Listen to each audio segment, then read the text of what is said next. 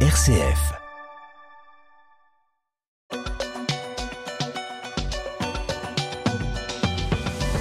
Alors on poursuit sur un, un sujet, parce que j'imagine que la grève de la SNCF depuis Jérusalem, Marie-Armelle Beaulieu, vous vous sentez un peu moins concerné, même si vous êtes en France en ce moment. On va quitter la France et on va revenir sur un fait euh, marquant de l'actualité de la semaine, Marie-Armelle Beaulieu, l'actualité euh, en Terre Sainte, une actualité locale de Terre Sainte, mais qui a une résonance euh, internationale absolument majeure, et on en a beaucoup parlé en France, puisque le jour même de la visite du président ukrainien à Washington, mercredi dernier, le premier ministre israélien Benjamin Netanyahou, euh, qui est revenu au pouvoir euh, le 1er novembre dernier suite aux, aux, élections législatives, a annoncé la composition de son nouveau gouvernement, un gouvernement formé de partis euh, ultra-orthodoxes et d'extrême droite. Ce nouveau gouvernement inquiète beaucoup de monde pour l'avenir du dialogue israélien-palestinien en particulier et la paix en Terre Sainte. Ce gouvernement inquiète notamment les responsables des églises catholiques en Terre Sainte qui ont même euh, signé une tribune récemment sur le sujet, notamment euh, monseigneur euh, Pierre Battista Pizzaballa, patriarche latin de Jérusalem. Expliquez-nous, Marie-Hermelle Beaulieu, d'abord la, situation, le contexte, ce, gouvernement, le contexte politique, puis ensuite on, parlera de la, réaction des responsables catholiques. alors si je puis me permettre, le gouvernement n'a pas été annoncé comme formé.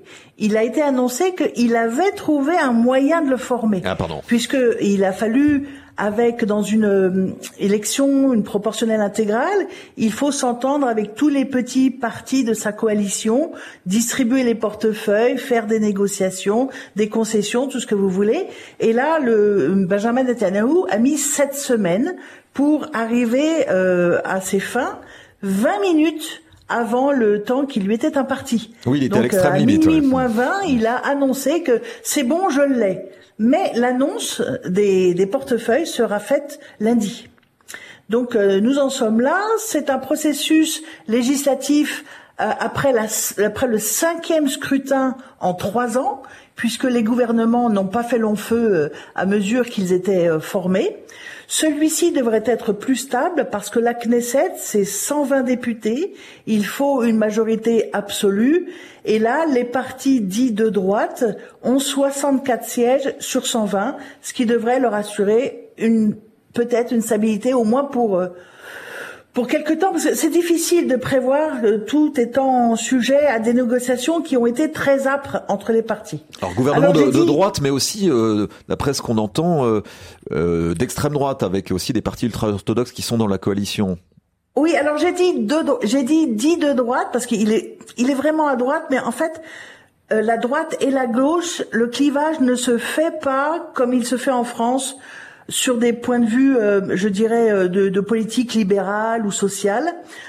Pour euh, schématiser, plus on est à droite, plus on est contre les Arabes, et plus on est à gauche, plus on se dit que potentiellement, c'est on peut trouver un moyen pour se partager le pays.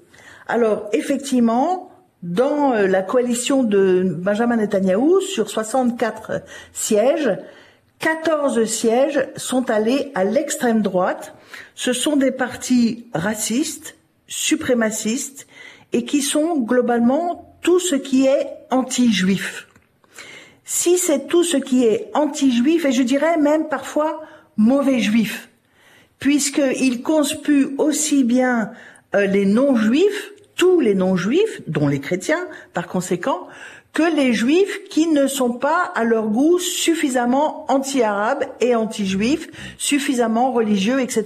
Donc c'est une espèce de, de comment dirais-je, de dégringolade vers un racisme juif euh, euh, maintenant qui va prendre les avec d'autres, hein, c'est une coalition, donc avec d'autres, les rênes du pouvoir en Israël. On sent que donc c'est un petit peu compliqué. Ce que l'on sait, c'est que Benjamin Netanyahu a fait d'autant plus de concessions à ces radicaux juifs et aux juifs ultra-orthodoxes qui voudraient qu'Israël soit de plus en plus un État religieux, observant toutes les règles de la religion juive, que lui-même euh, est en fait en situation délicate.